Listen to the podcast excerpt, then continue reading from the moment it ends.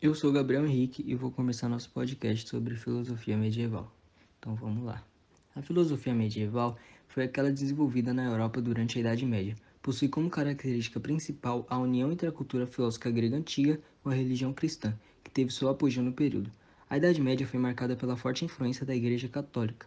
Os temas abordados pelos filósofos medievais reforçavam o poder da Igreja e relacionavam-se com a fé e a razão a existência e influência de Deus e os propósitos da teologia e da metafísica. O raciocínio teológico da época utilizava muitos métodos e técnicas dos filósofos antigos para refletir e sistematizar a doutrina cristã. A filosofia medieval buscou conciliar duas áreas, até então distintas, a razão científica e a fé cristã. Olá, eu sou Israel e vou falar sobre a filosofia patrística.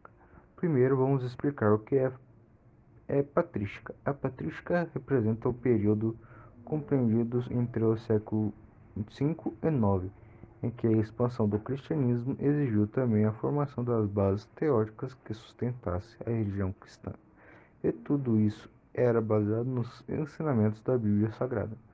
Os padres da Igreja uniram a palavra ao conhecimento filosófico tradicional e isso deixou uma grande importância na região e de novos eh, adeptos devido à sua semelhança com o conhecimento tradicional já aceito. E um dos filósofos mais importantes para a época foi Agostinho de Hipona. Ele utilizou as bases da, da filosofia de Platão para construir uma filosofia cristã. Eu sou a Gabriela e vou falar sobre a escolástica. Primeiro, o que é a escolástica? A escolástica é o período compreendido entre os séculos 9 e 16. Nesse período é reforçada a ideia de que o conhecimento pode ser transmitido e aprendido.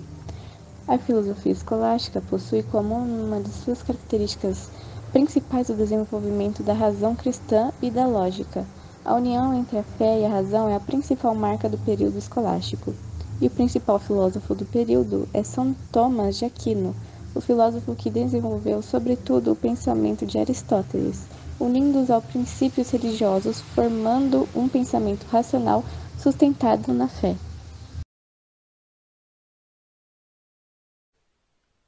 Eu sou o Rafael, eu vou falar aqui da dos principais filósofos medievais que aconteceram naquela época da filosofia patrística e da escolástica.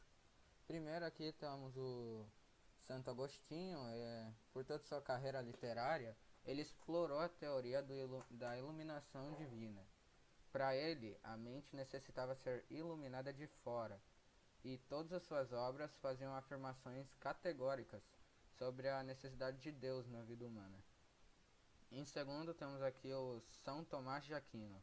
Ele foi o responsável por conjugar a filosofia aristotélica com os ideais do cristianismo, dando origem ao tominismo.